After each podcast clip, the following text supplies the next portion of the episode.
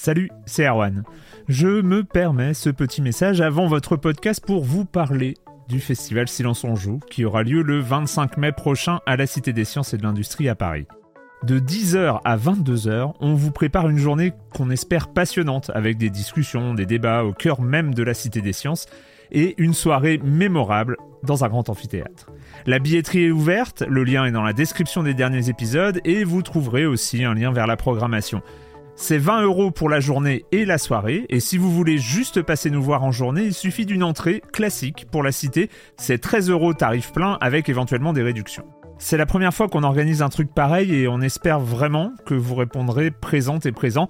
En tout cas, nous, on a très envie de vous croiser de rencontrer celles et ceux qui nous écoutent chaque semaine. Rendez-vous donc le 25 mai et je vous laisse avec votre épisode de Silence en joue ou de la bande-annonce ou de Gâchette gauche ou de Dans la boucle. Enfin bref, bonne écoute. Ready to pop the question? The jewelers at BlueNile.com have got sparkle down to a science with beautiful lab-grown diamonds worthy of your most brilliant moments. Their lab grown diamonds are independently graded and guaranteed identical to natural diamonds, and they're ready to ship to your door. Go to Bluenile.com and use promo code LISTEN to get $50 off your purchase of $500 or more. That's code LISTEN at Bluenile.com for $50 off. Bluenile.com code LISTEN.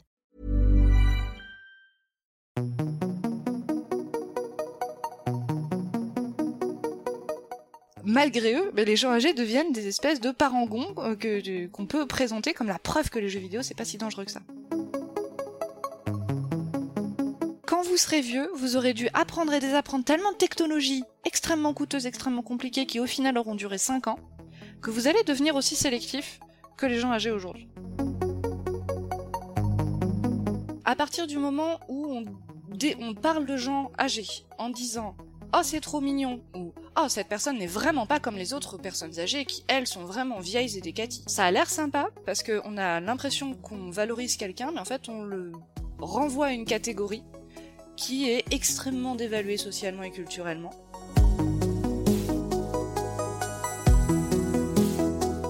Bonjour à toutes et à tous. C'est une évidence, il n'y a pas d'âge pour jouer aux jeux vidéo. Mais derrière cette évidence, il y a quand même des semi-remorques de clichés qui stipulent que c'est quand même avant tout un truc de jeune cette pratique. Enfin, jeune au sens large, hein, parce que ça fait quand même longtemps qu'on sait que ce n'est pas réservé aux gamins. On va dire qu'on parle de jeunes dans le sens de. Euh, de. de non-vieux en fait. Parce que c'est bien connu, les vieux, ils ne jouent pas. Ou alors, ils participent à des tournois Wii Sports dans le cadre d'un reportage du 20h ou, à la limite, ils tryhardent le programme d'entraînement cérébral du docteur Kawashima parce que c'est bon pour leur cerveau. Forcément, ces poncifs ne tiennent pas du tout la route si on y regarde de plus près. Mais qui regarde de plus près? Bah pas grand monde. On ne connaît pas grand-chose des pratiques réelles du jeu vidéo au grand âge. C'est pour ça que j'ai voulu en parler avec la sociologue Gabrielle Lavenir qui a fait tout son travail de thèse sur le sujet. Silence en joue, même après 60 ans, Erwan Cario, Bonjour.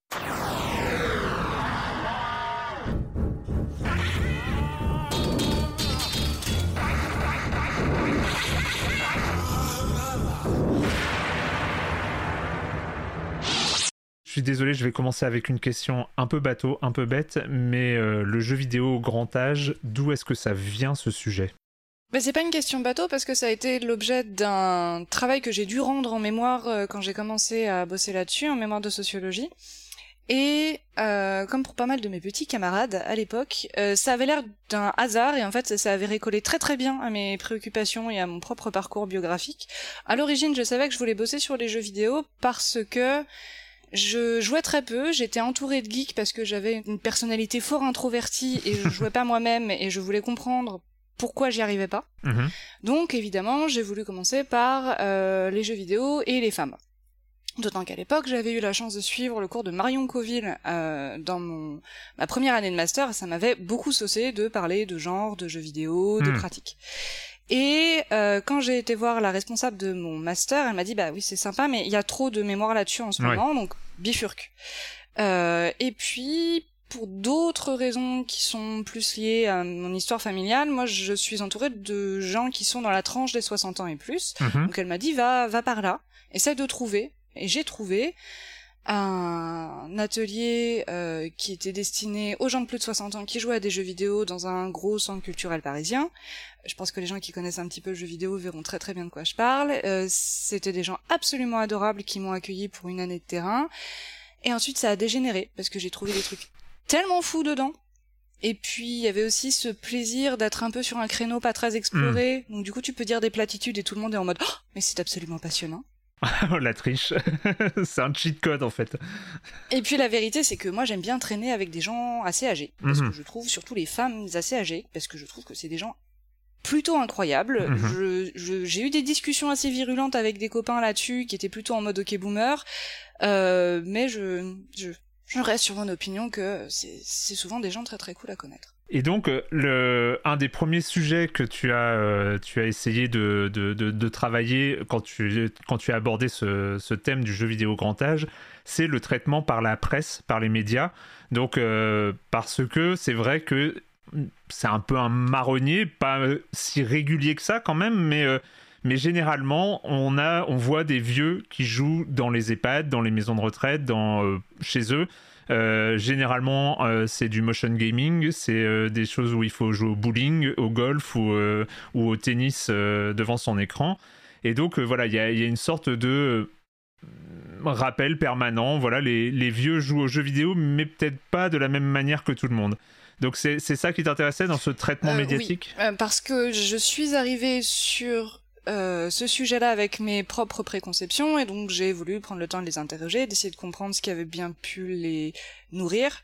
Et les seules euh, sources que j'avais en tête, c'était Mm. bah regardons le marketing et la presse. C'est les deux endroits où je crois que j'ai vu des gens âgés jouer. Euh, quasiment pas dans mon entourage, en Mm. tout cas à première vue, mais ça je pourrais en reparler plus tard. Et donc le marketing, il y avait quasiment rien à part en gros les campagnes de la Wii, euh, Wii Sports et puis euh, le le docteur Kawashima où là il y avait Ouais. des gens qui avaient des cheveux blancs qui étaient à l'écran et qui jouaient et puis sinon la presse.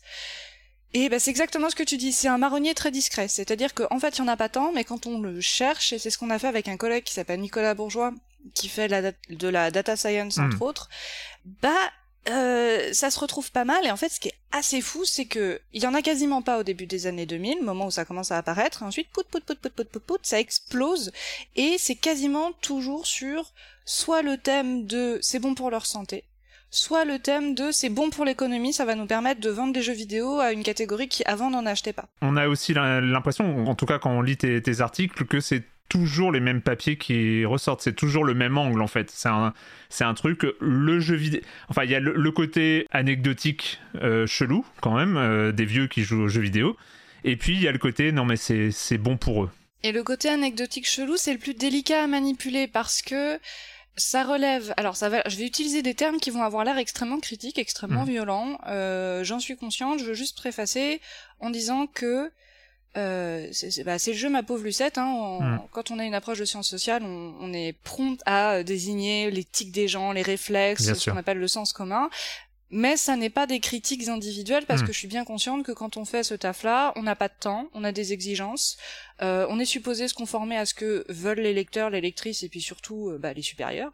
Mhm. Donc c'est J'espère que si quelqu'un m'entend et a écrit un article comme ça, il ou elle ne se sente pas euh, directement visé ou critiqué. Oui, bien sûr. En fait, ce qu'on aime bien dans la presse, c'est que ça reprend des espèces de ce qu'on appelle des discours euh, qui flottent de- autour de nous, qui sont des espèces de, de points de consensus collectifs. Euh, et c'est juste que la presse les matérialise, donc c'est pratique de passer par là, mais ça veut pas du tout dire que ça part de là ou que c'est le seul endroit où ça existe. Le truc de l'anecdote, ça relève de l'agisme bienveillant.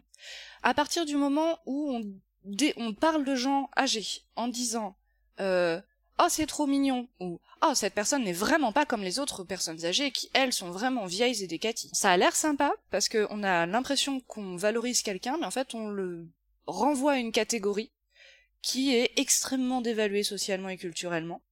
Et du coup, le truc de, euh, par exemple, quand on parle d'un groupe de femmes âgées qui font des jeux de combat ou des jeux d'aventure, et qu'on les appelle les mamies à la manette, bah on les prend pas au sérieux en fait. Ouais. On, on se moque gentiment d'elles, on les regarde de manière surplombante. C'est pas des vraies joueuses. Nous, on est les vrais joueurs, les vraies joueuses.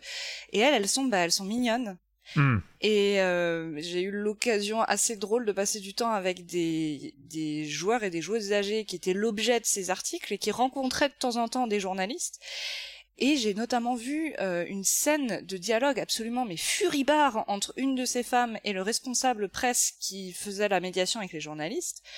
Euh, et elle faisait la liste de tous ses griefs et dedans il y avait bah on n'arrête pas de dire les mamies contre Alzheimer alors que c'est pas du tout pour ça qu'on joue ici personne n'a Alzheimer et euh, ils sont mignons à nous appeler les mamies aux manettes, mais déjà ici, bah il y en a que deux qui ont des petits enfants. Euh, on joue pas avec des manettes, on joue au clavier la plupart du temps.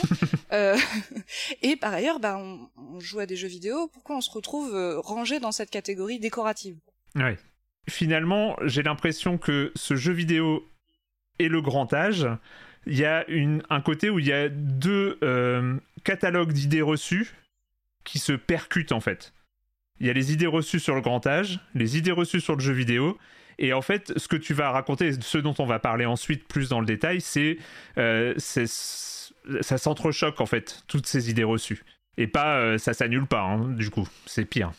C'est exactement ça. Dans le mémoire, j'avais exploré l'idée d'une double déviance, parce qu'en fait, c'est des gens qui dévient de la représentation qu'on se fait des gens âgés, de comment ils agissent, et c'est des gens qui ne correspondent pas du tout au stéréotype du gamer.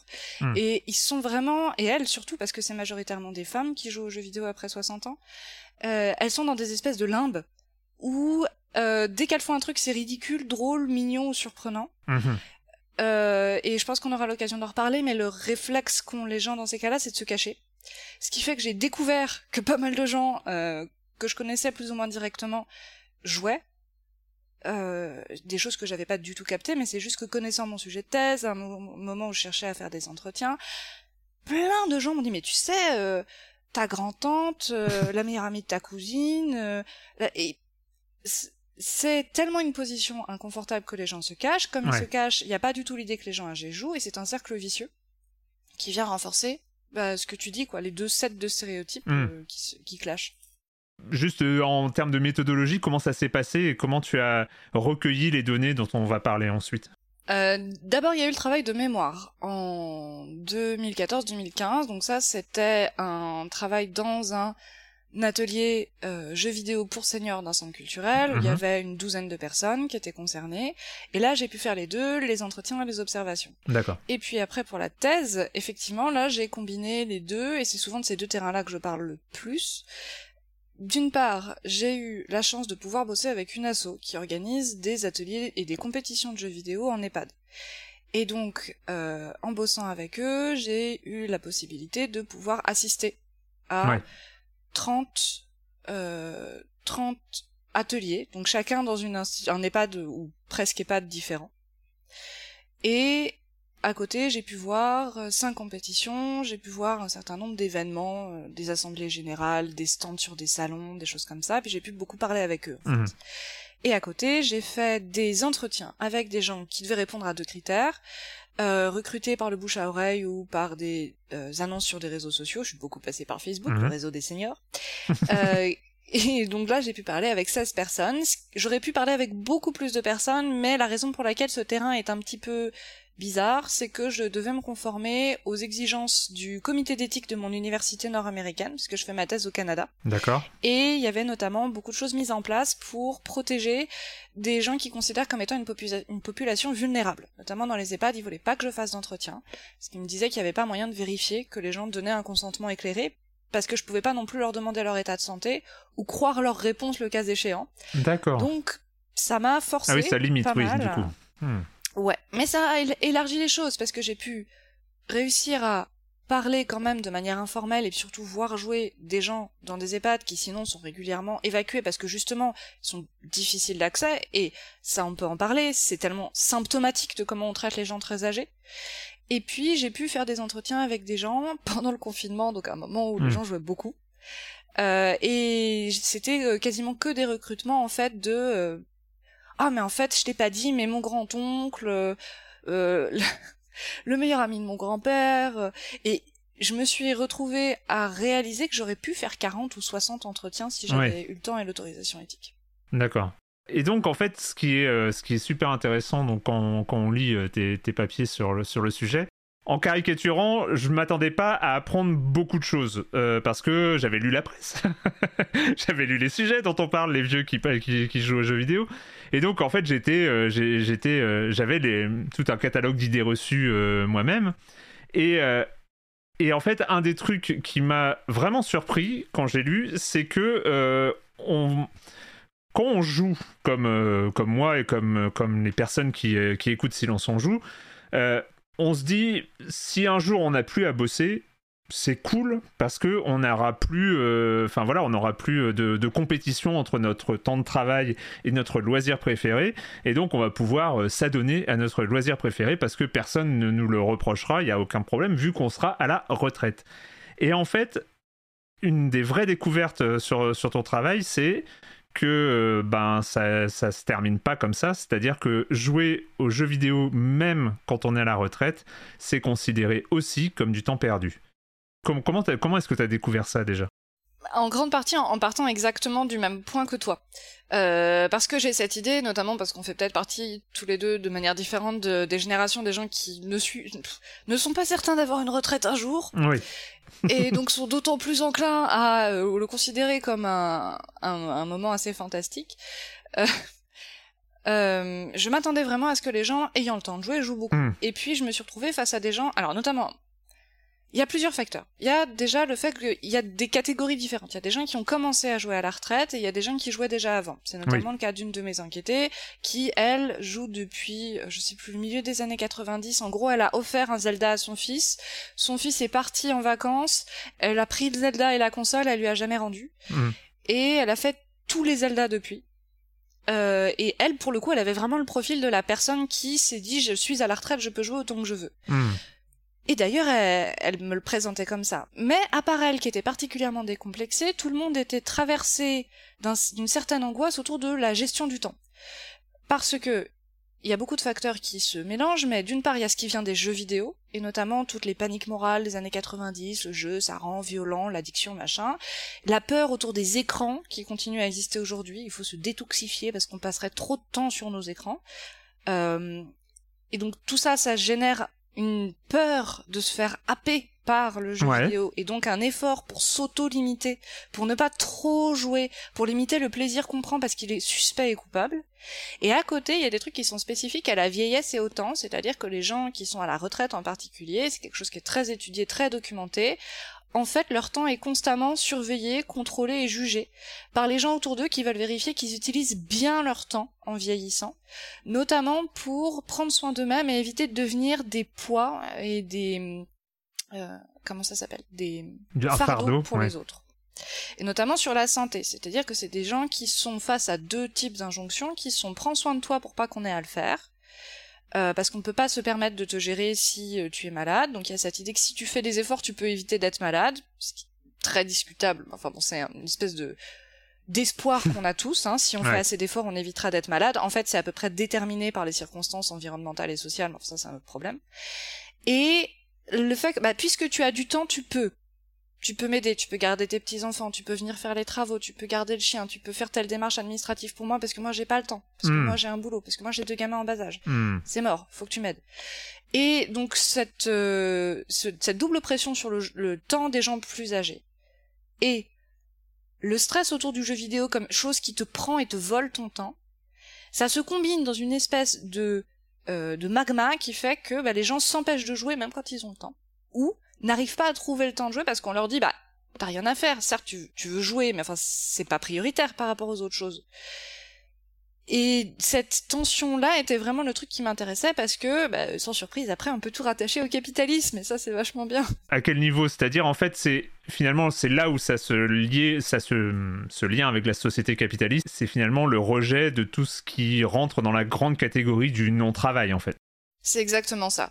Et alors, du coup, après, on se débat un peu avec... euh, Mais c'est ça qui est très intéressant. Mon directeur de thèse, qui s'appelle Bart Simon, c'est- lui qui a mis le doigt là-dessus. Il m'a dit, mais en fait, les gens âgés, ils échappent au capitalisme dans les Mhm. pays où la retraite existe, parce qu'on peut... Ils sont pas destinés à travailler. Les enfants, on les forme pour qu'ils puissent travailler. Ouais. Les adultes sont supposés travailler. Si tu es chômeur ou chômeuse, tout est conçu pour que tu te remettes à travailler. Hmm. Euh, quand quand t'es retraité, en fait, c'est fini. Théoriquement. Hein, Il y a beaucoup d'e- d'efforts de la part des pays de l'OCDE et c'est très explicite pour remettre les gens âgés au travail, formel ou informel. Hmm. Il, y a- il faut être productif. Il faut continuer à être productif le plus possible. Les gens âgés sont un peu le cas limite pour ça. Et puis à côté, t'as les jeux vidéo qui sont, et ça c'est toute une littérature aussi, euh, bah le type même d'une activité où tu tu produis rien. Après, on peut essayer de rendre le jeu vidéo utile, et ça, Hmm. euh, c'est un sujet à part entière.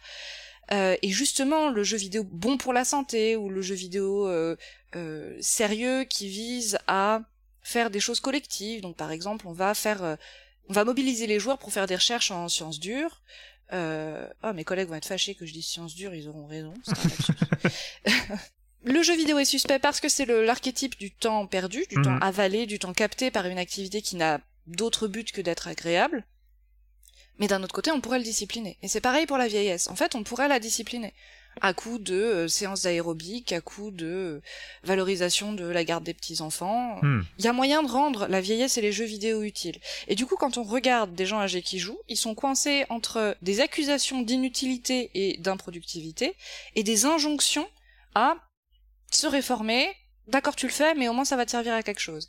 Et ce qui est passionnant, c'est que les individus qui sont dans cette situation, qui sont coincés entre euh, Caribe et Scylla, réussissent à être quand même souvent assez sournois et stratégiques, Ouais. et à se saisir des différents discours autour du jeu vidéo au grand âge pour justifier leur jeu et se créer une petite niche où ils arrivent à jouer de manière légitime et justifiée. En disant par exemple, oui mais moi je j'adore, euh, bon, c'est un match 3 genre Candy Crush, tu vois, mais c'est bon pour mon cerveau, je sens que ça fait travailler mes neurones. Et du coup t'as des, t'as des interviews où là, elles me racontent en rigolant que leur fille leur dit, ah oui mais moi je veux que tu continues à jouer maman parce que clairement c'est bon pour toi. Et tout. oui, oui, c'est bon pour moi.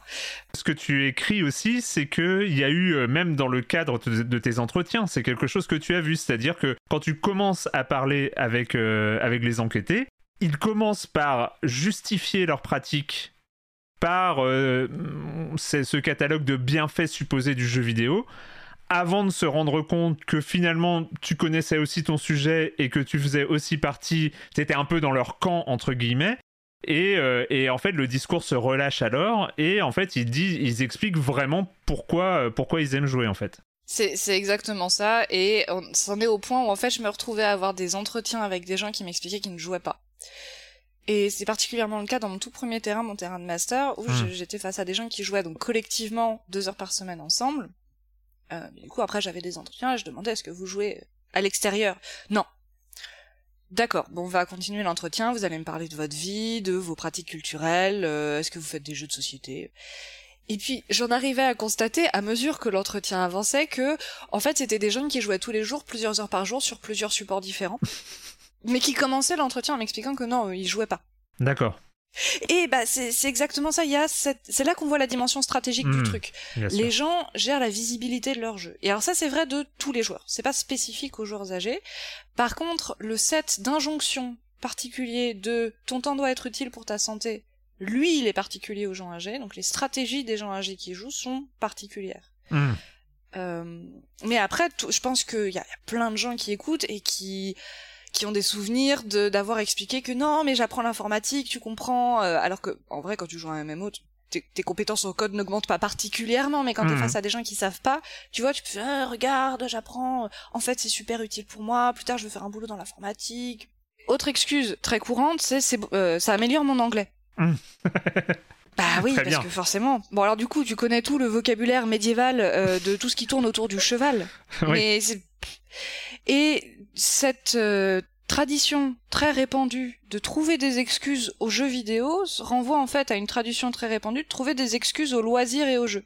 Le jeu vidéo est pas tout seul dans cette bataille parce que le jeu vidéo n'est pas la seule activité qui est accusée d'être inutile et improductive, voire dangereuse Hmm. on retrouve des discours très similaires sur les échecs, sur euh, les jeux de cartes, les jeux de dés, la danse, enfin, et c'est, je pense, pas inutile de se rappeler que les jeux vidéo, ne sont que les derniers dans une très longue liste d'activités de loisirs et de médias qui sont démonisés parce que peu productifs. C'est totalement déprimant quand même. De se dire que après une vie de dur labeur euh, où on a euh, gagné notre droit à la retraite pour les quelques rares qui euh, ne sont pas en dessous du seuil de pauvreté une fois qu'ils arrivent à la retraite. Évidemment, dans cette réflexion autour du jeu vidéo, il y a aussi l'histoire du revenu, l'histoire du niveau de vie, l'histoire de la catégorie socio-professionnelle et, et, ce genre de choses qui rentrent en, en jeu. Mais on va dire, dans le cas idéal, donc même après, euh, quand, on n'a plus rien d'autre à faire, on n'a toujours pas le droit, en fait, ce que tu nous expliques, c'est qu'on n'a toujours pas le droit de perdre son temps. Oui, je ne saurais pas le dire mieux. Perdre son temps reste un problème. Euh, juste le fait d'exister et de d'être dans des activités éventuellement de loisirs, mais qui sont pas identifiées culturellement comme très utiles. Mmh. Euh, mais c'est pas suffisant. Il faut en faire plus. On est supposé en faire plus. Et c'est internalisé. Parce que ce que je raconte, c'est aussi des choses euh, qui m'ont été racontées par des gens âgés eux-mêmes. C'est-à-dire qu'on n'est pas dans une situation où il y a des pauvres victimes euh, qui sont maltraitées et impuissantes face à des méchants qui veulent leur faire faire des trucs qu'ils veulent pas faire. Il y a beaucoup dans les entretiens, notamment de la part des hommes, ce discours de euh, euh, moi je suis paresseux, je suis un dilettante, et alors après on pose des questions, qu'est-ce qu'ils font? Bah ils font bah, l'intégralité des travaux de leur maison qui est pas terminée, donc ils passent leur temps à faire du BTP, mais ils se perçoivent comme étant paresseux parce qu'ils ne font que ça et hmm. qu'ils le font que 5 ou 6 heures par jour. Petite euh, digression sur le grand âge. Alors, euh, tes, études, toi, tu expliques que tu parles euh, quand même après 60 ans. C'est le jeu vidéo après 60 ans. Il euh, y a beaucoup de gens qui vont dire non, mais après 60 ans, le grand âge, quand même, faut pas exagérer. Moi, je vais faire partie de cette population bientôt parce que je me rapproche quand même de, cet âge. Donc, si on parle de grand âge quand après 60 ans, ça va me vexer bientôt. Mais non, c'est juste pour dire que il faut, il faut définir à un moment cette limite de 60 ans. C'était c'est la limite comprise du troisième âge en fait. Exactement. C'est une frontière euh, qui est arbitraire. D'accord. Euh, et c'est complètement assumé qui ne désigne pas le vieillissement euh, biologique ou physiologique, mais qui mm. désigne le fait qu'en France particulièrement, on a une institution qui a contribué à beaucoup définir la vieillesse, qui est la retraite, dont l'âge varie, mais qui historiquement est autour de 60 ans, 62, 62 ans aujourd'hui en moyenne. Mm. Sauf que, et alors je vais partir moi aussi dans une digression. Donc là, il y a un moment, va peut-être falloir Vas-y, vas-y, vas-y. La vieillesse est une catégorie culturelle. C'est-à-dire qu'il n'y a pas d'âge objectif identique pour tout le monde auquel on peut rattacher le processus de vieillissement tel qu'il est défini médicalement. En fait, hmm. médicalement, le vieillissement, il commence très très tôt. Il commence vers 25 ans. Euh, parce que c'est... Euh, il y a plusieurs sens à vieillissement, mais le hmm. vieillissement, c'est aussi le moment où le corps arrête de produire un certain nombre de cellules, arrête d'avoir un certain nombre de comportements qui relèvent de la croissance et commence à avoir dépassé ce point où on grandit. Après avoir grandi, on vieillit. C'est ça. Et euh, le problème, c'est qu'on a une vision très médicalisée du vieillissement, y compris en dehors des, du domaine médical autant les médecins peuvent manipuler cette notion en s'appuyant vraiment sur euh, des choses assez assez concrètes, autant nous dans le reste de la société quand on dit vieillissement, on mélange des notions médicales euh, mal digérées avec euh, des concepts culturels qui sont hérités de trucs qui datent d'il y a 150 ans, avec des discours médiatiques qui évoluent extrêmement rapidement, mmh. avec le ressenti des gens. Donc en fait, la vieillesse n'est pas quelque chose qu'on peut définir de manière objective et stable. Comment on fait dans ces cas-là? On assume que c'est un objet culturel qui varie énormément d'une société à l'autre. Il y a des cultures dans lesquelles la notion de vieillesse n'existe pas. Il y a l'enfance et l'âge adulte, et puis c'est tout. Ok. Et puis, même dans les cultures dans lesquelles ça existe, la définition varie énormément. Il y a des endroits où la vieillesse est définie par le pouvoir. On est vieux à partir du moment où on a atteint un âge, on a une autorité sur le reste du groupe, qui est essentielle parce que liée à une caractéristique euh, physiologique nous, comment dire qu'on définit pas vraiment la vieillesse par le pouvoir, on la définit par le déclin. Hmm. Mais c'est pas un absolu, ça a changé dans l'histoire, ça change en fonction des espaces. Donc ça, c'est vraiment un truc que moi, quand je dis vieillesse, c'est pas une condamnation. Non, bien sûr. C'est dire, les gens vous étiquettent comme vieux quand ils vous parlent. Et c'est un truc que me disent aussi mes enquêtés, mais qu'on trouve dans beaucoup de travaux sur la sociologie de la vieillesse. On est vieux quand les autres vous assignent cette identité. C'est rarement une décision que les gens prennent de manière interne, et donc c'est souvent une violence. C'est un truc qu'on vous renvoie à la gueule. Que typiquement ça passe par vos enfants, qui un jour vous expliquent que vous êtes vieux. Voilà, vous êtes rentré dans cette catégorie. Mais moi, je n'utilise pas seulement cette question de d'assignation sociale et interactionnelle, j'utilise aussi la notion d'institution en disant, bah en fait, notre conception de qui est vieux ou pas est vachement liée à ce que aux catégories que l'État a fabriquées. Ouais. Et alors, après ça, dernier petit bout et après j'arrête. Mais il y a la, je m'inspire beaucoup de Foucault pour plein de trucs. Hmm. Qui travaille beaucoup sur des catégories comme euh, la folie, par Hmm. exemple, euh, ou des catégories sexuelles, comme l'homosexualité, et qui essaie d'expliquer que, entre autres choses, la manière dont les sciences et l'État créent des catégories contribuent à vraiment fabriquer les gens qui rentrent dans ces catégories. Et que la notion de vieux, en gros, n'existe qu'à partir du moment où on a une société qui a créé cette catégorie, qui a associé un certain nombre de choses. Ouais. Quand je parle de 60 ans, c'est pas que la retraite, euh, c'est aussi autour de 60. À 60 ans, on a le droit de rentrer en EHPAD. Avant, il faut une dérogation. À 60 ans, on peut toucher l'allocation minimum vieillesse, Euh, enfin l'allocation d'aide à l'autonomie. Euh, à 60 ans, il y a un certain nombre de dispositions réglementaires euh, qui se mettent en place sur euh, des des pas subventions, comment on Bah, des allocations, non? Allo- oui, allocation, merci. Oui.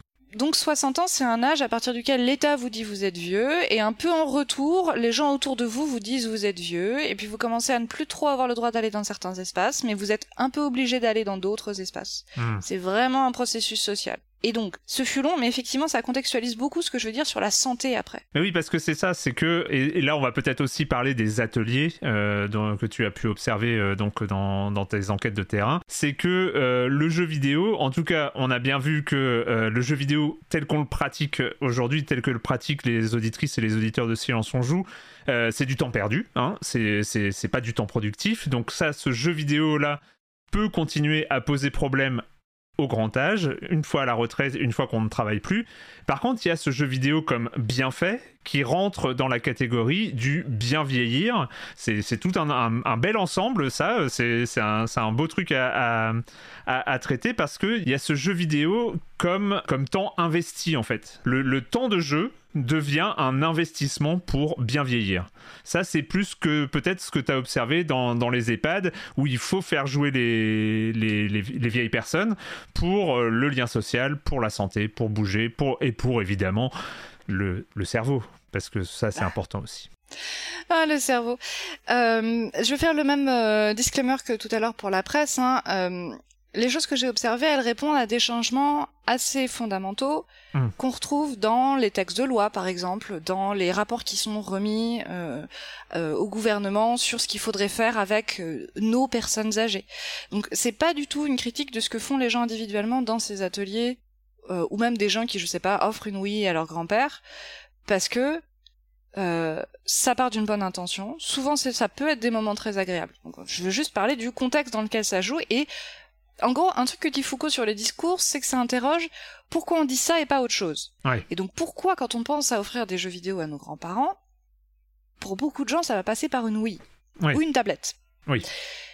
Et c'est ça. Pourquoi c'est ça qui nous vient à l'idée en premier? C'est pas dire c'est mal, c'est dire pourquoi ça en Hmm. premier. Et du coup, c'était extrêmement intéressant d'avoir la chance d'aller dans des EHPAD parce que ça permettait de voir quel était le jeu qui était en gros euh, euh, validé par les instances médicales et par euh, les les puissances, la puissance publique.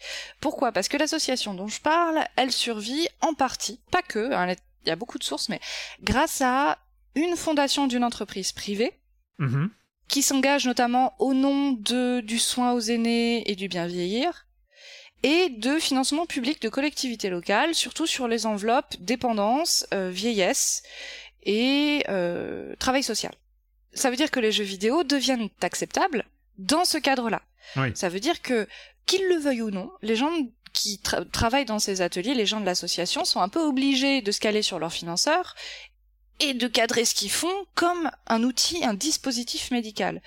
Et en plus, en cela, ils répondent à deux choses qui sont euh, les textes de politique publique qui, depuis euh, le début des années 2010, reprennent énormément cette idée. On peut utiliser les technologies numériques, notamment les jeux vidéo, pour aider Ouais. les gens à bien vieillir. Et puis euh, le discours euh, scientifique, parce qu'en fait il y a une production dans la littérature scientifique, notamment médicale et périmédicale, sur les jeux vidéo comme panacée pour les gens âgés, qui est assez impressionnante. Et euh, là, je vais faire une micro-digression qui va peut-être être un peu problématique et j'en suis désolée d'avance, mais quand on regarde la littérature en question, donc c'est la littérature en psychologie, psychologie sociale, euh, des domaines médicaux euh, qui relèvent de la gérontologie, il y a beaucoup cette question de est-ce que les jeux vidéo aident pour des pathologies associées au vieillissement? Mhm. par exemple, l'équilibre, euh, la mémoire, les réflexes, la motricité fine.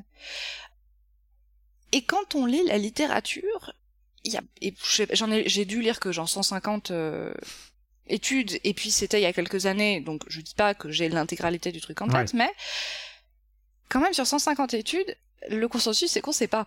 Parce que en fonction de- du dispositif méthodologique qu'on met en place, les jeux vidéo ont un effet positif, négatif ou nul. Sur la seule chose qu'on retrouve à chaque fois, c'est que les jeux vidéo permettent de faire baisser les symptômes de dépression. Euh, ce- en, qui est en déjà pas mal. clair, bah, c'est pas mal, mais Hmm. en gros, tout ce qu'ils ont réussi à trouver comme bénéfice aux jeux vidéo de manière sûre et consensuelle, c'est que c'est amusant. Ok, Ok, on est d'accord. mais ça l'est pas que pour les gens âgés, pareil. Hmm, oui. Pour tous les autres, en fait, on peut trouver, euh, pour une étude qui dit oui, il y en a trois qui disent on sait pas, et il y en a euh, deux qui disent bah nous on a plutôt vu une baisse des performances en fait. C'est-à-dire que c'est aussi un, un effet de biais qu'on a beaucoup, qui est qu'on va se tirer une étude en disant selon une étude de l'université du Michigan, moi j'ai vu des trucs, des, des prétentions incroyables. C'est aussi bien si c'est aux. États-Unis en plus. Sur- Ah oui, les États-Unis. Selon des scientifiques américains. Selon des scientifiques américains, on peut gagner euh, trois ans d'espérance de vie si on joue à des jeux vidéo 20 Voilà. minutes tous les jours. C'est ça. Sauf que euh, déjà, il y a aucune chance qu'ils aient ils aient fait une étude longitudinale sur toute la fin de vie de ces personnes Mhm. Pour avoir ce. Donc c'est des estimations, on ne sait pas sur quoi elles sont fondées. Euh, si tu passes 20 minutes tous les jours dans un laboratoire avec des médecins en blouse blanche qui te posent des questions, qui te stimulent, qui te font passer des tests, en général, en fait, je crois que ça s'appelle l'effet maillot, mais c'est un effet sur Mm. ta performance. Bien sûr. Euh, Il y a un effet de sélection des gens qui participent. Bref, la plupart des bénéfices qu'on attribue aux jeux vidéo sont très difficiles à prouver. Et on les traite collectivement comme si c'était vrai, alors Ouais. qu'en fait, moi je peux trouver un certain nombre de méta-études, donc qui résument les résultats de plein d'études sur le sujet, de gens dans les sciences médicales qui disent on ne sait pas. On ne peut pas déduire. Les appareillages méthodologiques ne sont pas assez forts. Ça dépend de quel jeu on parle. Ça dépend de qui on parle. Donc, déjà, je voulais placer ça là. Les bienfaits des jeux vidéo pour les gens âgés. C'est pas. euh, oui, oui, on, on sait pas, mais il y a le discours. Et le discours, c'est important. C'est. euh, il y a, bah oui, c'est le discours, c'est ce qui aussi motive euh, motive euh, la création de ces le, le- c'est la, la promotion de, de, de cette activité spécifique du jeu vidéo. Le jeu vidéo pour bien vieillir. Euh, tu parlais tout à l'heure du professeur Kawashima, tu parlais, on parlait de, de Wii Sports. Il y a toute une catégorie donc de jeux qui sont acceptables pour les personnes âgées parce que ça rentre dans la grande catégorie du bien vieillir. Et ce qui est intéressant dans, euh, dans les articles que tu as écrits, c'est que finalement, c'est des le bien vieillir est, rarement mis en avant par les pratiquants eux-mêmes, par les personnes âgées elles-mêmes. Exactement. Ils sont conscients qu'elle existe. Ils sont parfaitement capables d'avoir une interaction avec vous sur ce thème-là. Euh, mais non seulement beaucoup ne vont pas du tout l'évoquer spontanément, mais il y en a un certain nombre qui vont y résister Hmm. quand vous le mentionnez. Ça, c'est quelque chose qui dépasse le jeu vidéo. C'est-à-dire que le rapport des gens âgés à l'injonction à rester en bonne santé en faisant des efforts, elle est très ambiguë et très compliquée. Tout à l'heure, j'ai dit un truc qui était un petit peu, un petit peu brutal dans la formulation, qui est qu'en gros, la santé, c'est très déterminé par votre position sociale et Ouais. l'environnement dans lequel vous êtes. Euh, je ne vais pas prétendre que je, je, je suis soudainement devenu médecin. Ce que, ce que je dis, je le fonde sur des travaux de recherche en médecine, ça vient pas de moi. Par ailleurs, évidemment que des choix personnels peuvent altérer énormément euh, les conditions de vie des gens, mais souvent, en fait, ces choix personnels, ils sont pas tellement personnels. Pour prendre un exemple basique, si vous vivez dans un environnement où tout le monde fume, euh, si vous bossez à l'usine et il y a des pauses clopes, et si vous fumez pas, eh ben, il n'y a pas de pause. Euh, si ah, vous êtes dans un environnement où tout le monde fume, bah, vous allez fumer aussi. Oui. C'est un choix personnel, mais c'est aussi ce que je catégorise comme choix environnemental. Ceci étant posé, je donc je dis pas que les gens ont aucun contrôle sur leur santé, je dis juste qu'on n'a pas le contrôle qu'on imagine qu'on a. Et il y a pas mal de gens âgés, en fait, qui en sont assez conscients et oui, qui ont l'impression que les choix, ils les ont déjà faits il y a 40 ans, maintenant ils peuvent les payer, mais ils peuvent pas les changer. Ouais. Donc il y a une certaine euh, résistance, souvent une résistance par euh, le silence, parce que quand on est dans le contexte d'un EHPAD, c'est un contexte un peu particulier, puisque souvent, dans les ateliers, il y a aussi des employés de l'EHPAD, euh, des aides-soignants et aides-soignantes, il y a des gens de l'animation, et en général, les résidents et les résidentes ont des relations un peu compliquées avec le personnel de l'EHPAD, euh, qui pour plein de raisons, parce qu'ils Hmm. travaillent dans des conditions très difficiles, parce qu'ils sont responsables de gens euh, dont une partie peut pas prendre des décisions seule.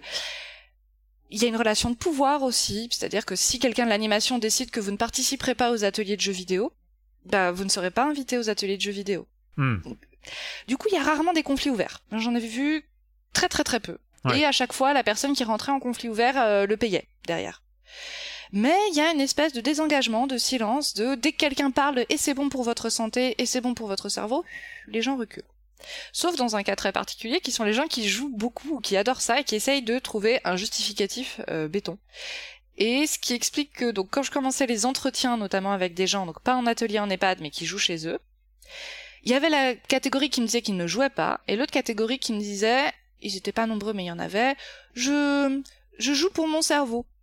Oui. Euh, sauf que vous découvrez qu'en fait, euh, ils jouent pour leur cerveau. Enfin, quand ils disent qu'ils jouent pour leur cerveau, euh, ils jouent à des euh, jeux de gestion de restaurant. Euh, ils jouent à des jeux d'aventure. Ils jouent à des jeux de combat. Enfin, des trucs qui sont pas catégorisés du tout habituellement comme étant bons pour le cerveau. Hmm. Là, je fais des guillemets avec les doigts, je précise. Oui. Donc, la santé, c'est soit un non-sujet, soit une, une justification, mais qui ressemble plus à une excuse qu'autre chose. On peut aussi relier ça à, tout un mouvement dans le jeu vidéo classique qui est, euh, qui est le jeu vidéo, c'est utile. Il y, a, il y a un discours utilitariste autour du jeu vidéo qui cherche, en tout cas, à, dire, euh, à contrer aussi. Euh, généralement, je pense que ce, discours utilitariste du jeu vidéo est aussi beaucoup arrivé en réponse au, discours de panique morale. Il fallait pour contrebalancer cette panique morale, le jeu vidéo, euh, ça, crée des abrutis ou ça, enfin voilà, euh, on, l'a entendu. Il fallait qu'il y ait un, contre-discours qui dise non, le jeu vidéo c'est super pour la sociabilité, c'est super pour l'intelligence, c'est super pour les réflexes, c'est super pour se repérer en 3D. Enfin, alors ça, on en a eu plein des, euh, des, trucs sur les bénéfices du jeu vidéo. Et en fait, on se rend compte encore une fois que ça, accompagne avec le vieillissement, on retrouve encore euh, tous ces discours sur le bénéfice du jeu vidéo.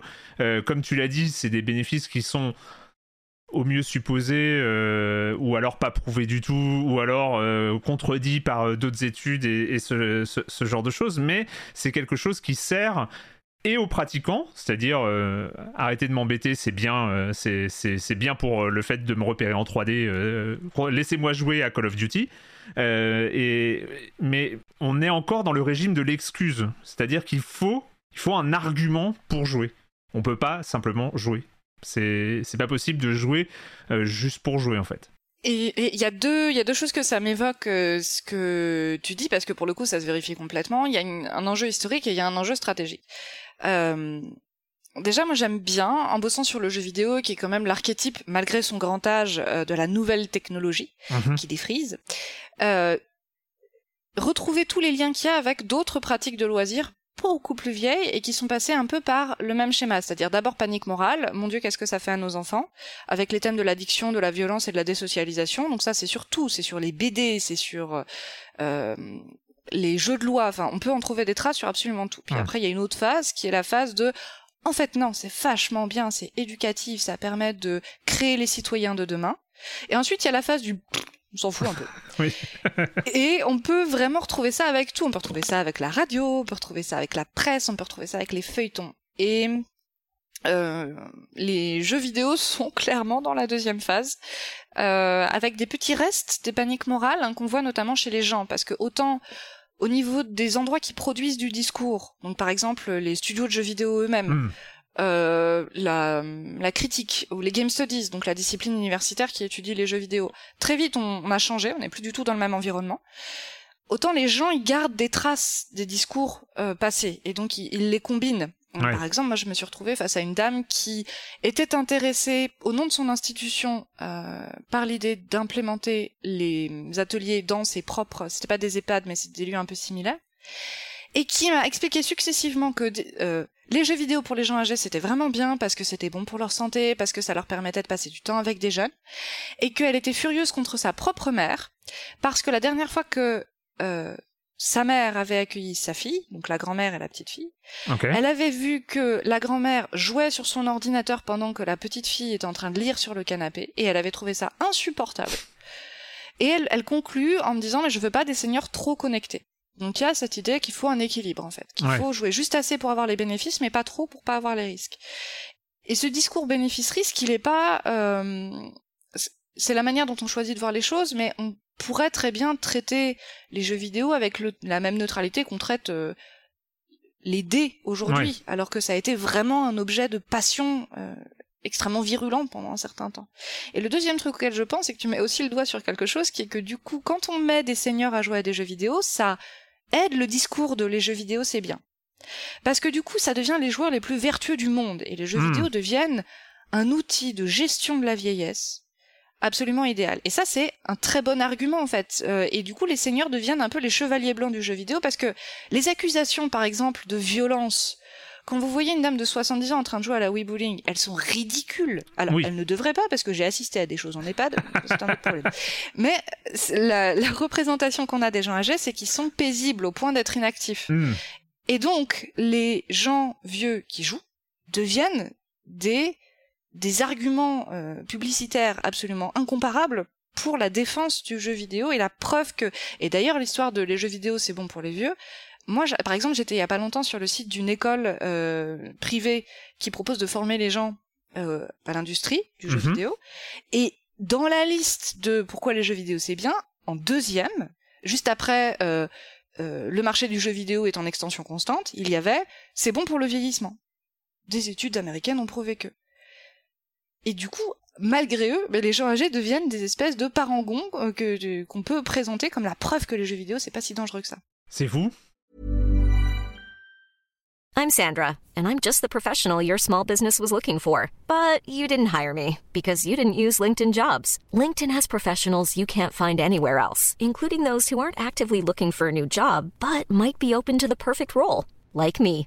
In a given month, over 70% of LinkedIn users don't visit other leading job sites. So if you're not looking on LinkedIn, you'll miss out on great candidates like Sandra.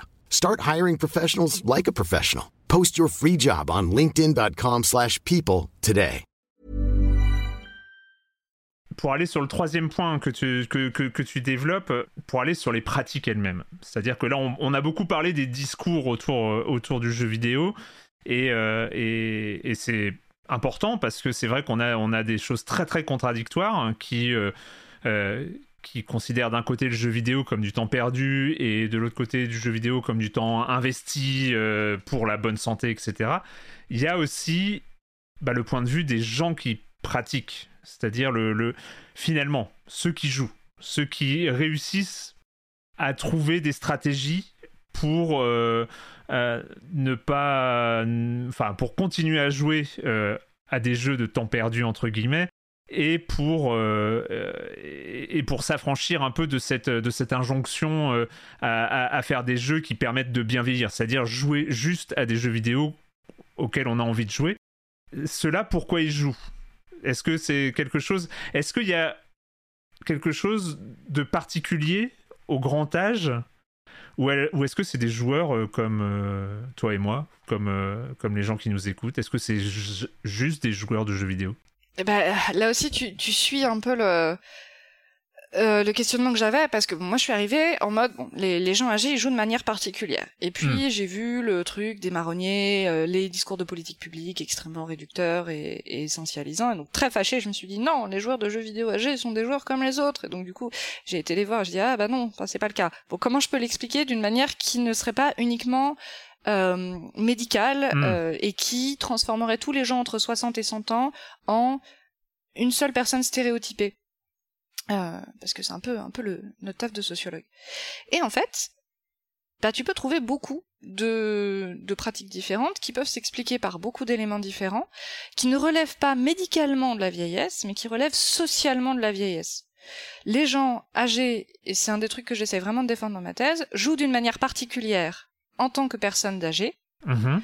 non pas parce que physiologiquement ces gens sont âgés, mais parce que socialement et culturellement ces gens sont renvoyés à la catégorie vieux. Ça leur donne Ouais. accès à certaines ressources, ça leur limite l'accès à d'autres ressources, et ça va transformer leur accès aux jeux vidéo.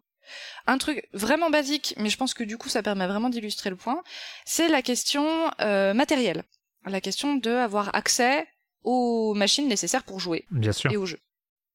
Et qui est aussi liée à une autre question qui est celle de la sociabilité. Beaucoup de gens commencent à jouer à des jeux vidéo dans un groupe de pairs. Euh, avec des frères et sœurs par exemple, avec des camarades d'école, avec des copains qui invitent, et souvent dans l'enfance ou l'adolescence. C'est pas une règle absolue, mais c'est souvent le cas. Hmm. Il n'y a rien d'équivalent pour les gens âgés.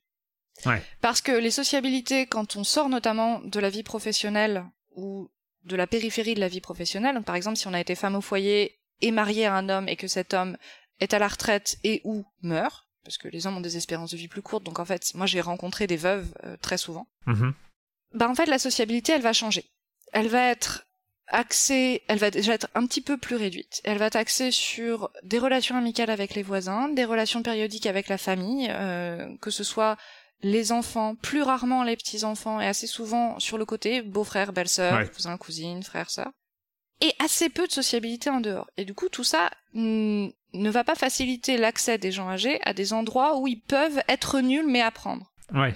Oui, ce qui est indispensable pour le jeu vidéo, oui. ce qui est indispensable. Les seuls endroits où ils peuvent accéder, et encore, c'est des espaces qui sont assez hostiles aux gens âgés parce qu'il y a vraiment cette idée de les joueurs normaux sont jeunes. Mhm. C'est des espaces où quand tu y vas et que t'es nul, tu le payes très cher. C'est-à-dire que si tu tentes de commencer à jouer à LoL, ou que t'es Ouais. tout seul, C'est pour Ah, ça que moi j'y vais pas. hein. Ouais, non, je comprends. ben voilà, il faut avoir le cercle de sociabilité qui va Hmm. bien, et pour des raisons structurelles, les gens âgés ont moins ces cercles de sociabilité. Euh, on le voit pour un autre truc, c'est les ordis. C'est-à-dire que les gens, il y a un très bon article de Lucie Delias qui travaille sur l'informatique et les gens retraités et qui étudie notamment les femmes. Et elle dit, bah, en fait, les femmes qui sont très à l'aise avec l'informatique, c'est les femmes qui ont deux caractéristiques. Leur métier les a mis en contact, souvent secrétariat ou prof, et euh, elles ont très tôt été sans compagnon, sans homme dans leur vie, donc divorcées, veuves, euh, célibataires. C'est les deux circonstances qui font qu'elles ont vraiment eu accès aux machines, elles ont pu apprendre à les manipuler, à les manipuler sans interférence, sans que personne d'autre se les approprie. Donc, la sociabilité autour des techniques, elle est super importante pour garantir que les gens aient accès aux espaces d'apprentissage. C'est c'est un- une notion que tu as appelée, qui doit s'appeler d'une manière absolue, mais c'est un mot que j'ai découvert à cette occasion. C'est la technobiographie, c'est ça Exactement, c'est un concept de Christine Abuse qui l'utilise pour dire bah et ça c'est un autre truc. On, on a la représentation que les gens âgés sont nuls pour les technologies nouvelles. Mhm. Et en fait, c'est plus compliqué que ça. Bah oui, toujours. Toujours. Euh, déjà, si on regarde des trucs comme le baromètre du numérique du Crédoc, que j'encourage tout le monde à aller voir parce que ça permet de réaliser que notre entourage n'est pas représentatif et en fait la distribution de l'équipement et des usages du numérique, elle varie vachement, notamment en fonction des classes sociales. Les gens de plus de 60 ans sont les moins équipés, mais c'est aussi Hmm. chez eux que l'équipement grimpe le plus. Et par ailleurs, entre les gens de 60 à 75 et les gens de euh, 85 à 100 ans, euh, bah, c'est pas le même délire du tout en termes d'équipement. Mhm. Et en plus, euh, il faut se dire que dans beaucoup de cas, quand les gens âgés refusent de s'équiper technologiquement, c'est pas forcément qu'ils sont hostiles ou conservateurs. C'est parce qu'ils ont déjà quelque chose à la maison qui fait le boulot et qui voient pas l'intérêt de changer pour un truc plus compliqué qui va se casser plus vite et qui potentiellement répond moins à leurs besoins. En fait, il y a un phénomène et euh, je, je m'adresse notamment aux, aux gens euh, de mon âge et de nos âges euh, qui sont plutôt à l'aise avec un certain nombre de technologies nouvelles vous serez pareil plus tard parce qu'en fait vous aurez appris tellement de technologies qui servent plus à rien Bah oui. que vous allez devenir beaucoup plus sélectif sur ce que vous apprenez. Un exemple Mhm. typique, c'est que dans les ateliers de jeux vidéo, il y avait beaucoup de trucs qui se passaient à côté. Il y avait un petit marché noir à côté et il y avait notamment des ateliers de réparation où les participants, les gens de l'EHPAD, amenaient leur propre machine pour demander comment faire. Il y a notamment un jeune bénévole qui animait ces ateliers qui m'a raconté qu'un jour, il y a une dame qui arrivait avec une boîte de câbles et des câbles qui remontaient à pff, les années 80, début des Mhm. années 80, et qui leur a dit, je ne sais plus à quoi correspondent ces câbles, vous êtes jeune, vous êtes bon en technologie, est-ce que vous pourriez m'aider? Et ils ont découvert des machines dont certains ne savaient pas que ça existait. C'est des gens qui ont dû apprendre le fax. Bah oui. Ça sert à rien. Et c'est- et alors, moi, je suis encore d'une génération qui a utilisé un petit peu le fax, donc quand vous serez vieux, vous aurez dû apprendre et désapprendre tellement de technologies extrêmement coûteuses, extrêmement compliquées, qui au final auront duré 5 ans, que vous allez devenir aussi sélectif que les gens âgés aujourd'hui. Ouais. Moi déjà, j'ai pas réussi à me mettre à TikTok, par exemple. Donc, euh, est-ce que, est-ce que quelque part, je suis pas dans ce mouvement-là? Hein Eh. Hein, Et peut- est-ce que peut- c'est est-ce que c'est un conservatisme technologique fondamental de ta part, une hostilité à la nouveauté, ou un choix en tant qu'individu stratégique de consacrer ton énergie et ton temps à des trucs qui marchent et qui répondent à tes besoins? Je crois que c'est le dernier, en fait. Tu penses? Attends, je prends une note. Je pense que c'est une donnée très importante. Donc oui, alors du- je suis partie à l'ouest, mais la technobiographie, la raison pour laquelle j'en parle, c'est qu'en fait, les gens âgés qui commencent à jouer aujourd'hui, ils arrivent avec un bagage, un bagage inégal, Mm. mais ils ont certaines pratiques. Ils savent utiliser certains trucs. Donc par exemple, ils vont être en galère sur une manette de PS3, mais face à un clavier, il n'y a pas trop de soucis. Et il faut garder ça en tête dans l'adoption aussi, et ce qui va nous concerner. Nous, plus tard, on jouera sans doute à des jeux vidéo qui ont qui fonctionnent sur des supports dont le fonctionnement nous est vaguement familier. Donc Ouais. il y a tout un pan de jeux vidéo qu'on va laisser tomber. Je connais déjà des gens qui ont 40 ans qui ont dit que jamais ils jouent avec un casque VR. C'est trop étranger à ce qu'ils connaissent déjà. Il y a aussi quelque chose euh, que j'ai trouvé intéressant, c'est euh, c'est le jeu vidéo comme moment personnel, comme moment à soi en fait.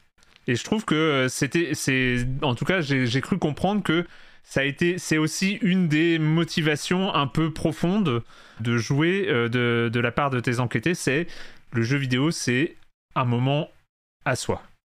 Et pas aux autres, et pas social, et pas euh, tout ça, c'est vraiment un moment personnel en fait, le fait de jouer. Je trouve que ce qui l'illustre particulièrement bien, c'est que moi je m'attendais, informée parce que j'avais entendu par mes propres idées reçues sur la vieillesse, euh, je m'attendais à trouver des gens qui jouent avec leurs petits-enfants. Hmm.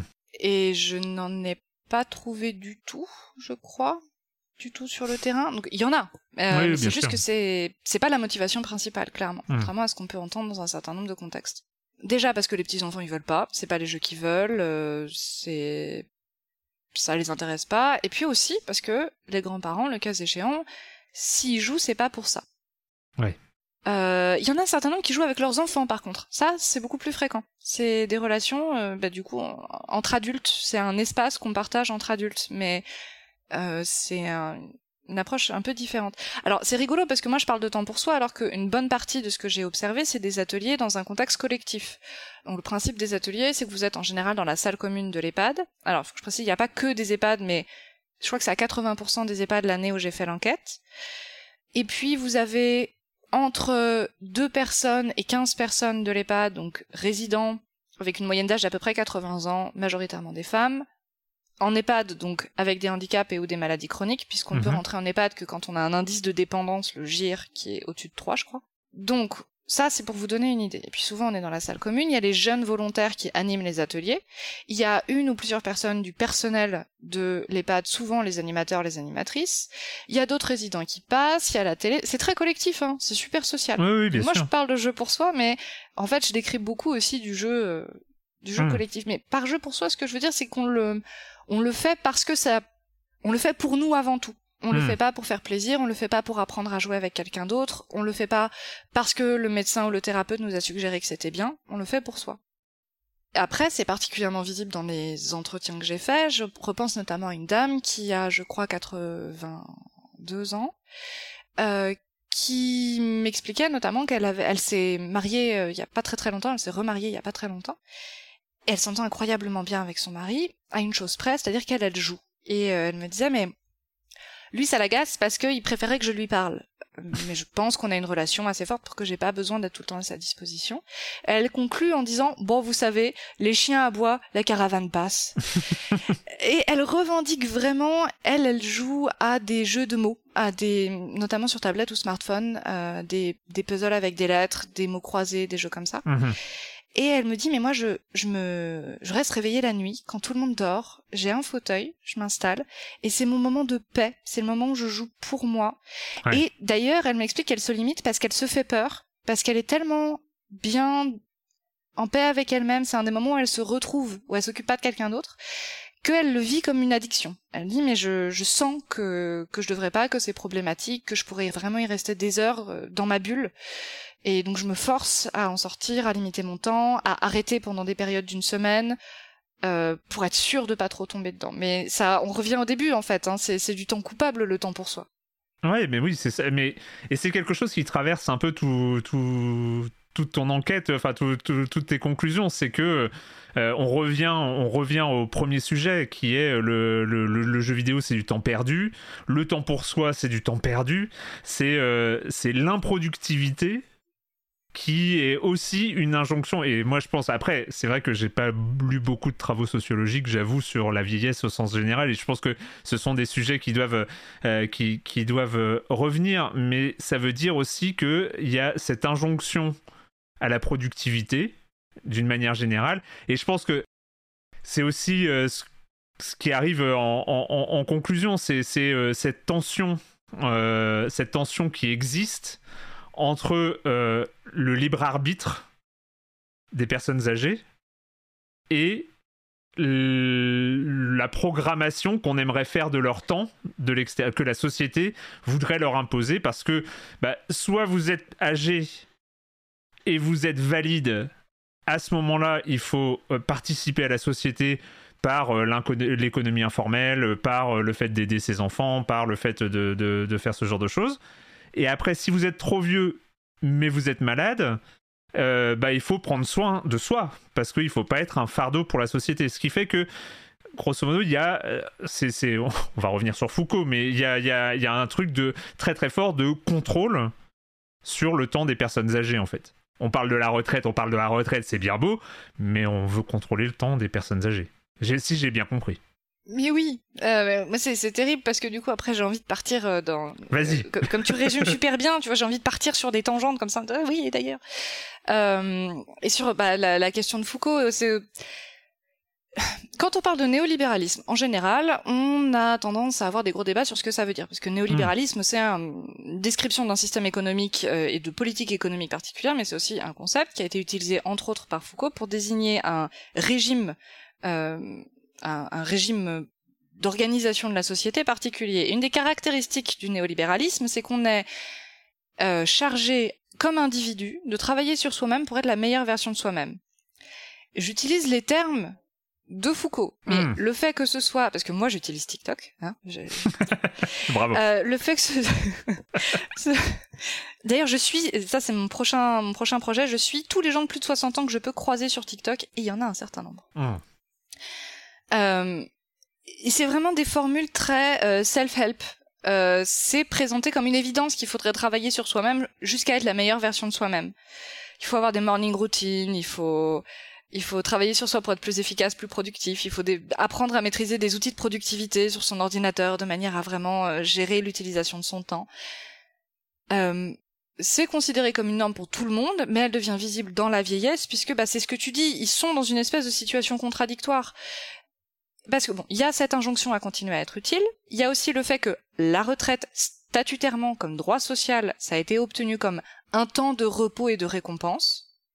Et on garde quand même la trace, notamment quand on interviewe des gens. Est-ce que vous aimez la retraite? Est-ce que vous trouvez que c'est une bonne chose? Les retraités aiment bien la retraite. C'est oh non, c'est vrai? Mais si. ben, en fait, on entend beaucoup parler des gens qui au moment de perdre euh, leur identité de personnes qui travaillent, euh, tombent malades, euh, vont très très mal. Et c'est vrai, parce qu'en fait, c'est hmm. une mort sociale de ne plus être quelqu'un qui travaille.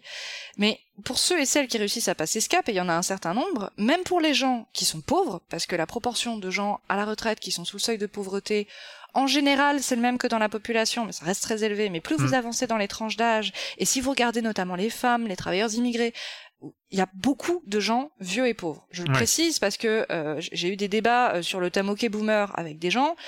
Euh, c'est pas parce qu'on voit beaucoup les boomers que c'est l'expérience de la vieillesse dominante, hein, du tout. Donc euh, la vieillesse, les gens aiment beaucoup, les gens retraités aiment beaucoup la vieillesse et en fonction des classes sociales, ça varie, hein, parce que les gens des classes dominantes voient plus la vieillesse comme un moment de projet pour travailler sur soi, et les gens des classes populaires la voient plus comme un temps de repos bien mérité faut souligner qu'elle n'est pas vécue pareil par tout le monde. Mhm. Mais on garde quand même cette idée que la retraite, c'est euh, un moment il faut être productif quand même malgré tout, mais c'est quand même largement accepté comme un temps de repos et de récompense euh, et de détente. Et c'est aussi très lié à des représentations persistantes de la vieillesse comme déclin, où bah du coup la retraite c'est une avant-mort. C'est un Oui. moment où on peut rien attendre des gens parce que de Mm. toute façon ils sont en trop mauvais état. Et donc les individus âgés, ils se retrouvent coincés entre ces trois représentations contradictoires qui sont vous êtes vieux, vous devez être un golden senior troisième âge pip pop qui va euh, faire euh, des, des voyages au club med et qui fait du macramé et qui a ses petits enfants tous les mercredis. En même temps vous êtes presque mort. Et puis par ailleurs, euh, bah, c'est le temps de loisir, ce que vous avez tant attendu, ce pourquoi vous avez tant travaillé. Et en Ouais. fait, c'est très dur comme personne de réconcilier ces trois points de vue différents. Donc euh, là, c'est là où ce que tu disais tout à l'heure vraiment arrive en force. Euh, on a tendance, en, quand on étudie le vieillissement et qu'on en arrive là, à se dire, bah, en gros, la conclusion, c'est que le vieillissement, c'est très inconfortable comme position sociale. C'est très dur. Mais il faut aller un cran plus loin et se rappeler que les gens sont des individus stratégiques, ils sont pas cons, ils, parfois ils formulent pas les choses comme ça, mais ils se rendent bien compte qu'il y a un problème. Et donc c'est là qu'arrive un peu la conclusion de mon travail, le truc que j'aime bien valoriser, qui est que bah le jeu vidéo comme temps pour soi, c'est aussi une stratégie. Ouais. Euh, c'est aussi une technique pour euh, préserver un peu de temps, pour euh, qu'on vous foute la paix sur l'histoire de travailler sur vous-même parce que vous avez la carte magique du le jeu vidéo est bon pour la santé, euh, que vous pouvez dire mais non mais je suis pas renfermé sur moi-même, regarde je maîtrise les nouvelles technologies, Hmm. j'ai une console ou j'ai une tablette. Euh, c'est un moyen de sociabilité selon ses propres termes. On n'est pas forcément renvoyé d'abord à l'identité de vieux, mais on peut aussi être renvoyé d'abord à l'identité de Hey, moi aussi je joue à euh, tel jeu d'objets trouvés sur Facebook. Euh, ou euh, moi, ah bah tiens, je suis euh, maître de guild sur WoW, ce qui est le cas d'une de mes enquêtées. Donc c'est aussi une ressource le jeu vidéo. C'est pas seulement un truc ingérable Ouais. ou un truc qui met en évidence les difficultés du vieillissement. Euh, c'est aussi un moyen de gérer.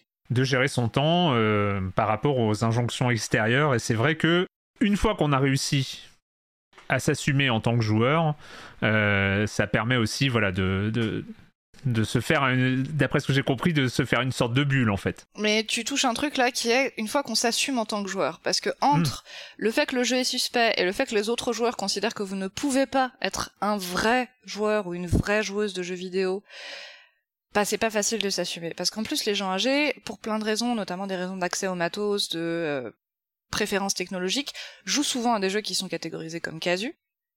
Parce que je vous ai cité WoW, je vous ai cité les Zelda, je vous ai cité, euh, il y a par exemple un, un enquêté que j'ai rencontré qui euh, fait du simulateur de vol euh, avec euh, casque de VR, avec euh, les, les contrôles qui vont bien, qui imitent les contrôles de l'avion et tout. Mais il y a aussi beaucoup de gens qui jouent à des mots croisés sur l'ordinateur, à des sudoku sur la tablette, à Bien des sûr. match 3 sur le... Et alors, eux, c'est particulier, elles, c'est particulièrement des gens euh, qu'on va pas considérer dans les communautés de gamers comme des vrais joueurs et vraies joueuses. Même euh, la l'enquêtée que j'ai rencontrée qui euh, joue à Zelda, en fait, elle a eu des gros problèmes parce que quand elle était bloquée, elle a cherché désespérément à trouver des gens qui pouvaient l'aider face à un boss. C'était il y a assez longtemps, donc elle n'arrivait pas à trouver les solutions facilement euh, sur, euh, en cherchant juste sur internet, et donc elle a essayé notamment de poser des questions sur jeuxvideo.com, et je vous laisse deviner comment elle a été reçue. Et donc du coup, elle a trouvé quand même, Elle s'est démerdée toute seule. Ah. Elle, a, elle a essayé jusqu'à ce que ça passe, et... comme d'hab, hein, comme tout le monde. Hein, Eh oui.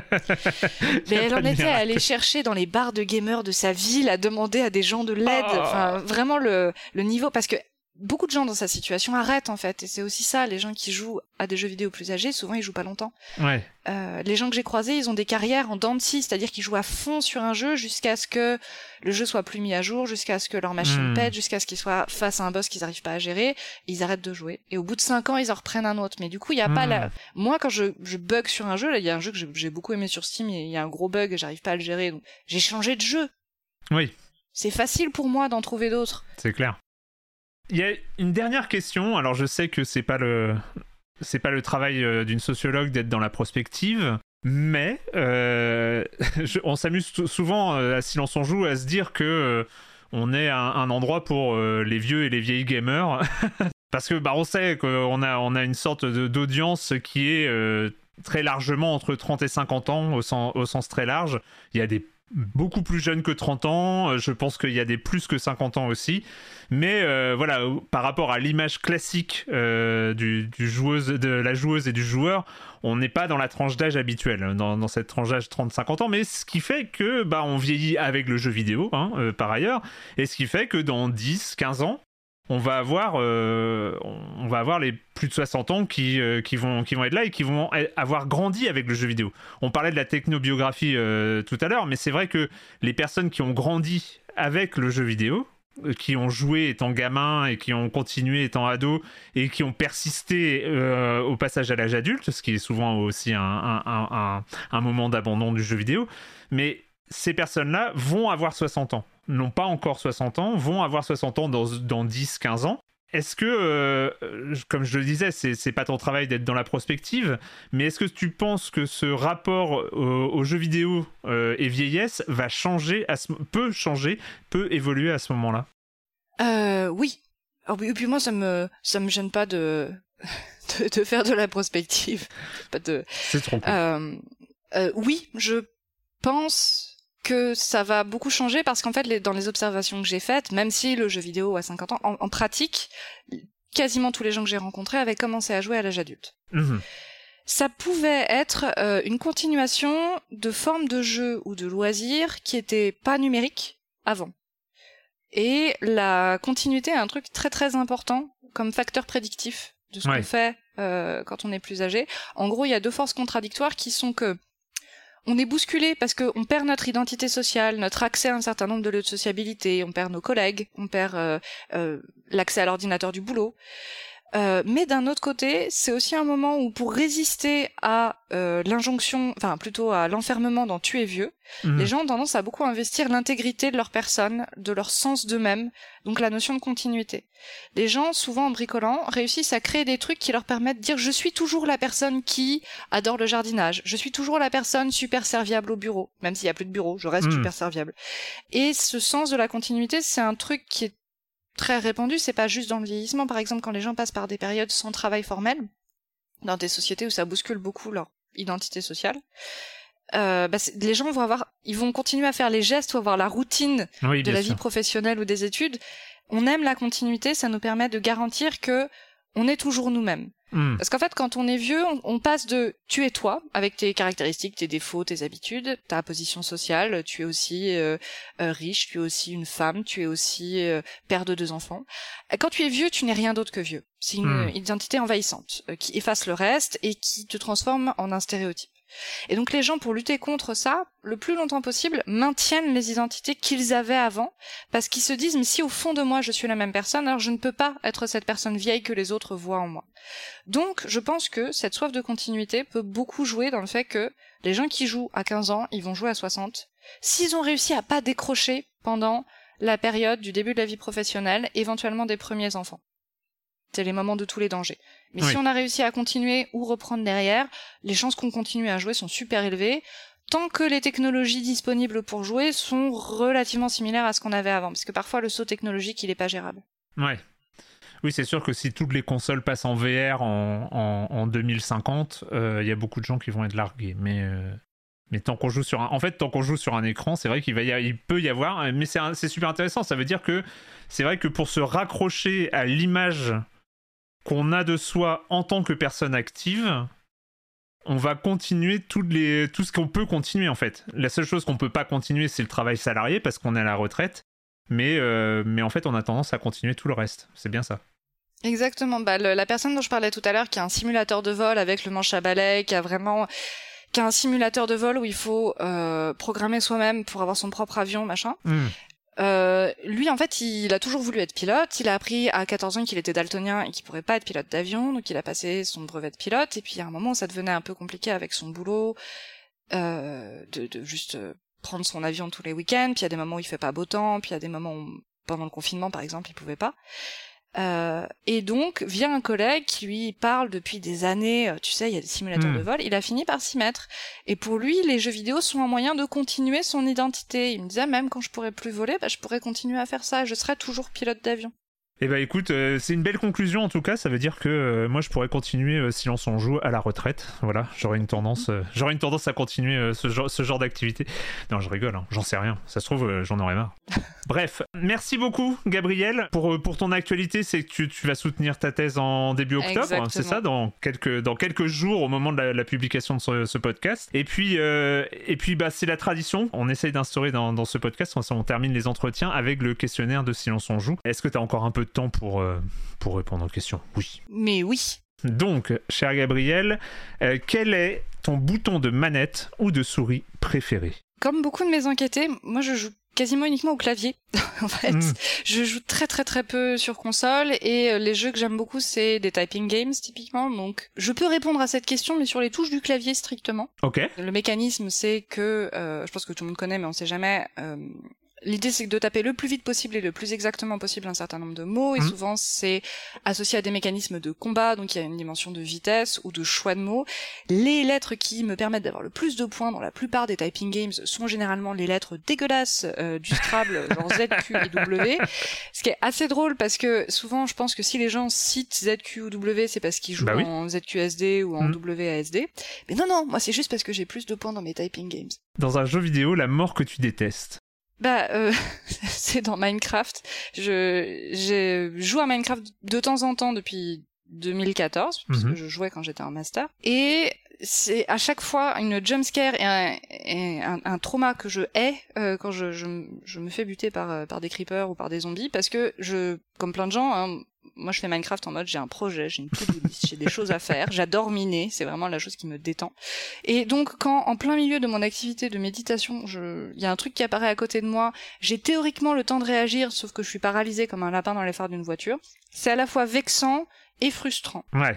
Et je sais qu'on peut jouer en mode peaceful, mais euh, j'ai eu des problèmes d'installation avec la dernière version de Minecraft et donc je n'arrive absolument pas à jouer en mode peaceful. Et c'est c'est un deuil. Ton addiction ludique préférée, le jeu auquel tu joues encore et encore. C'est un jeu qui s'appelle euh, Words for Evil, qui, qui est un typing game évidemment, euh, auquel je joue depuis 2014, je Ok. pense. Et euh, pour moi, jouer est toujours un effort. C'est-à-dire que c'est pas parce que j'ai décidé de bosser sur le jeu vidéo et en particulier sur les joueurs et les joueuses euh, Mhm. que moi je joue beaucoup. En fait, moi je kiffe regarder des gens jouer ou les écouter en parler. D'accord. Mais c'est toujours un effort. Sauf pour ce jeu, qui est un type... En fait, c'est plus ou moins roguelike, enfin en tout cas dans la narration. Vous êtes un petit groupe d'aventuriers avec des caractéristiques et vous affrontez des monstres et vous passez des niveaux, sauf qu'en fait le mécanisme de combat c'est qu'on a une grille de lettres qu'il faut taper les mots qui apparaissent euh, à partir des tuiles qui sont adjacentes. C'est en anglais, petit effort supplémentaire. Et euh, on fait des combos, on fait des sorts, on fait des choix, euh, enfin un tout petit peu de théorie crafting si vraiment on a envie. Et c'est un jeu qui me met dans un état de, de détente et de bonheur euh, et qui me permet de passer mes nerfs. Et c'est c'est- c'est vraiment mon kiff. Donc, euh. Euh, le son, le bruit que tu aimes dans un jeu vidéo. En fait, c'est les sons dans un jeu spécifique qui s'appelle Hidden Folks, qui est un genre de Oui Charlie, euh, Mhm. en noir et blanc dessiné à la main. Et euh, la, le sound design est très rigolo parce que bon, tu cliques sur plein d'endroits pour voir si ce que tu cherches ne serait pas derrière ces feuilles, euh, sous cette voiture, devant ce bungalow. Et dès que tu cliques, il y a un petit bruit qui représente les interactions que tu vois dessiner. Et en fait, ils ont fait un machin très drôle qui ressemble un peu au mignon D'accord. qui c'est des, des bruits qui ont pas de sens ou- et c'est très juicy dans mes oreilles. Je- J'aime vraiment beaucoup le sound design de jeu. Euh, le son, le bruit que tu détestes. Et ben en fait à peu près tout parce que j'ai des oreilles extrêmement capricieuses et donc je fais un truc euh, qui qui rend euh, certains de mes copains assez furieux, c'est-à-dire que je ne mets quasiment jamais le son dans les jeux. D'accord. Je, je fais de l'hyperacousie et donc dès qu'il y a un son qui ressemble un peu trop à un bruit liquide, un sifflement, un chuintement, un bruit trop fort, un bruit, un bruit trop doux, et je jette le casque tellement ça me fait mal. Donc du coup je fais des jeux sans son. D'accord. Eh ben écoute, je savais pas que ça existait. Et ça va, va l'entretien, est- c'est pas trop, euh, c'est pas trop. euh, Non, c'est nickel. Mais Bon. c'est horrible, mais très honnêtement, il y a des voix à la radio que je peux pas entendre malgré l'intérêt, donc je lis les transcriptions parce qu'il y a un truc que D'accord. oreilles ne tolèrent pas. L'hyperacousie. Écoute. Je, vis ma vie avec des boules caisses. Je- Quelle adaptation en jeu vidéo, un livre, un film, une série ou autre chose euh, te ferait-elle rêver? Euh, alors je suis un peu ennuyée sur cette question-là parce que je joue très très peu à des jeux avec une dimension narrative. Euh, pour moi, le, le pic de la narration, c'est le solitaire, quoi. Enfin, J'aime bien quand il y a des mécanismes tout nus. Hmm. Euh, et du coup, je bon, je peux répondre même si je sais pas si j'y jouerais. J'avais quand même beaucoup aimé jouer à un petit jeu où tu as des, des arbres de des arbres de choix. Euh, c'est pas Mhm. le terme, j'ai oublié. Une arborescence Voilà, euh, qui s'appelle euh, Long Live the Queen. Mhm. où on est une petite, euh, c'est une esthétique très manga, mais bon, c'est assez dark. On est une petite personne qui, une petite princesse qui doit faire un certain nombre de choix en termes d'entraînement et de décisions dans les dialogues pour ne pas mourir. Parce que sinon elle se fait, enfin il y a un coup d'état, elle se fait exécuter. Donc je pense que dans ce format-là, il y a pas mal de romans, de séries de romans policiers que j'aime énormément et qui pourraient, euh, qui pourraient bien marcher. Ou si vous répondez mal aux questions, vous êtes la prochaine victime, quoi. Euh, et notamment, il y a une série que les gens connaissent peut-être pas mal parce qu'à l'origine, c'est une série de romans policiers en 10-18 australienne, mais c'est devenu une série très très très très bonne qui s'appelle euh, Les aventures de Frin Fisher, de Miss Fisher, où euh, c'est dans les années folles dans, en Australie et il y a toutes sortes de de, de de malversations qui passent quasiment inaperçues à cause de la période extrêmement troublée. Il y en a un par exemple qui se passe autour d'un syndicat de dockers et en fait on découvre que c'était le patron le méchant. Je pense que tu devines pourquoi j'aime bien cette série. Le métier que tu n'aurais jamais voulu faire en vrai, mais que tu as adoré faire dans un jeu vidéo. Gestionnaire de restaurant. Parce que c'est mon cauchemar absolu dans le sens où il faut parler à des gens. Et alors c'est paradoxal vu le taf que je fais. Mais j'aime pas beaucoup les gens. non, j'aime bien les gens, mais c'est juste leur parler, ça me stresse beaucoup. Mhm. Euh, mais par contre, comme je pense pas mal de gens, et notamment pas mal de femmes de ma génération, euh, moi j'avais pas de console à la maison, j'avais pas vraiment le droit d'avoir des jeux vidéo. Euh, Enfin, il y, a des- il y a eu des exceptions, mais quand j'allais Hmm. chez des copines, on jouait pas. Je me rappelle une fois, j'ai été chez une voisine et il y avait un jeu de course et j'ai tellement kiffé, mais j'ai dû attendre 10 ans pour remettre mes mains sur euh, sur une manette et, et refaire un jeu de course automobile. Donc j'ai commencé beaucoup avec des euh, jeux flash sur navigateur Mhm. et notamment le fameux euh, Burger Restaurant 2, 3, 4. Ah bah oui. Bah oui, euh, je pense que même si vous le nom vous dit rien, si vous allez voir les graphiques, ça va vous faire splat. Mm. Et euh, j'ai continué avec euh, notamment Cook Serve Delicious 2, euh, qui est aussi un jeu de moitié typing game, moitié jeu de gestion de restaurant. Et donc c'est euh, le parfait. stress, l'efficacité. euh, et je gère pas bien le stress, sauf que bah forcément, dans ce contexte-là, c'est tellement plaisant et ça te donne tellement d'endorphines. Qu'est-ce que tu préfères trouver dans un coffre? Il y a eu des périodes de ma vie, bizarrement notamment quand j'étais malade, euh, où j'ai un peu joué à des trucs genre euh, Path of Exile, parce que Mhm. j'aime bien taper sur des gens. C'est juste j'ai la flemme d'adopter des stratégies ou de faire des choix, mais et donc dans ces cas-là, c'est les rares jeux dans lesquels il y avait vraiment avec Minecraft où il y a des coffres et des trucs dedans, et la réponse sans surprise c'est une grosse arme qui t'atteint vraiment très très fort et qui ne me demande pas d'être meilleur techniquement, mais qui me permet juste de faire plus de dégâts à chaque coup. C'est très agréable. Ça se comprend. Petite Morgenstern là, c'est- Et à quoi ressemble la vie après le game over? Ça va bien avec, euh, avec euh, Hein? tes enquêtes, celle-là? Bah, je pense assez apaisé parce que c'est aussi, aussi lié à mon propre rapport avec les jeux. C'est toujours un effort. Donc en fait, je suis très contente quand j'ai fini puisque j'ai, en fait, j'ai un rapport très bizarre aux jeux vidéo par rapport à mes inquiétés parce que comme c'est en partie mon taf, il faut que je joue plus. Hein. On en est Mhm. au stade où mon directeur de thèse m'a donné comme devoir à la maison de jouer à des jeux vidéo davantage. Euh, donc du coup, pour moi, c'est du temps euh, utile mais qui me demande un effort. Donc moi, quand j'ai Mhm. fini de jouer, bah même si ça a été un game over, je suis contente puisque je me suis prise par la main, je l'ai fait, j'ai fait des efforts, j'ai progressé. Un peu frustrant parce que j'aurais bien aimé réussir, mais Hmm. beaucoup de paix et de satisfaction envers moi-même. D'accord. C'est bien, c'est une belle conclusion. Merci beaucoup, Gabriel. Ben, merci beaucoup, c'était un plaisir.